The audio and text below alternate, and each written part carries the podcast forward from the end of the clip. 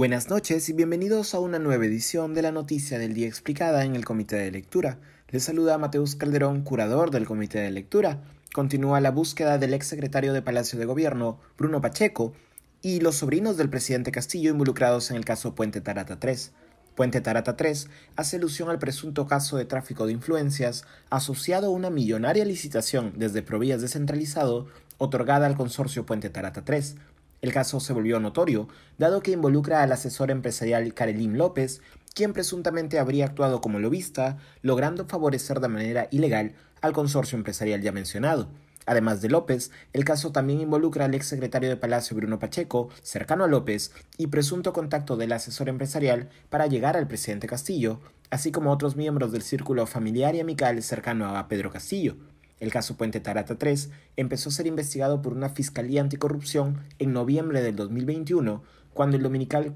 Cuarto Poder expuso las visitas de López a Pasaje Zarratea, presunto despacho paralelo del presidente Castillo, y a Palacio de Gobierno a través de Bruno Pacheco. El caso dio un giro en febrero pasado, cuando López cambió su estrategia legal y buscó acogerse a un proceso de colaboración eficaz ya no en una fiscalía anticorrupción, sino en una de lavado de activos, las declaraciones de López, todavía no corroboradas, fueron rápidamente filtradas a la prensa. En esta, la asesora empresarial declaró haber sido testigo de un esquema de direccionamiento de obras públicas del que el caso Puente Tarata 3 sería parte y en el que habrían participado el exsecretario de Palacio Bruno Pacheco, los sobrinos del presidente Pedro Castillo, Fray Vázquez Castillo y Gianmarco Castillo Gómez, el empresario Samir Villaverde, el exministro de Transportes y Comunicaciones Juan Silva, al menos cinco congresistas y el propio presidente de la República Pedro Castillo. En sus declaraciones respecto de Puente Tarata 3, López también mencionó otro nombre clave, el del empresario Luis Pasapera,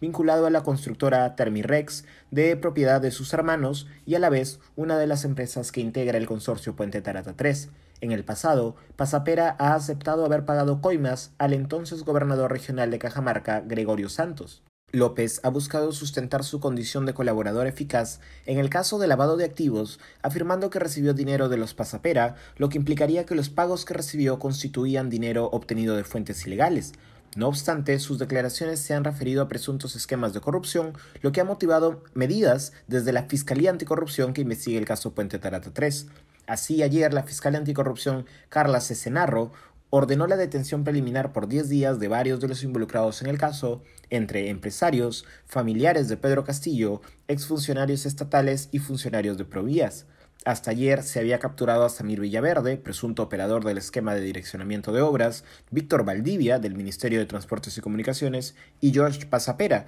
del consorcio Puente Tarata 3, Hoy se pusieron a disposición de la Fiscalía Luis Pasapera Adrián Sen, Héctor Pasapera López y Víctor San Miguel Velázquez, los tres vinculados al consorcio Puente Tarata 3. Bruno Pacheco y los sobrinos del presidente Pedro Castillo siguen sin ser ubicados al cierre de esta edición. Conmigo será hasta mañana, que tengan una buena noche. Se despide Mateus Calderón.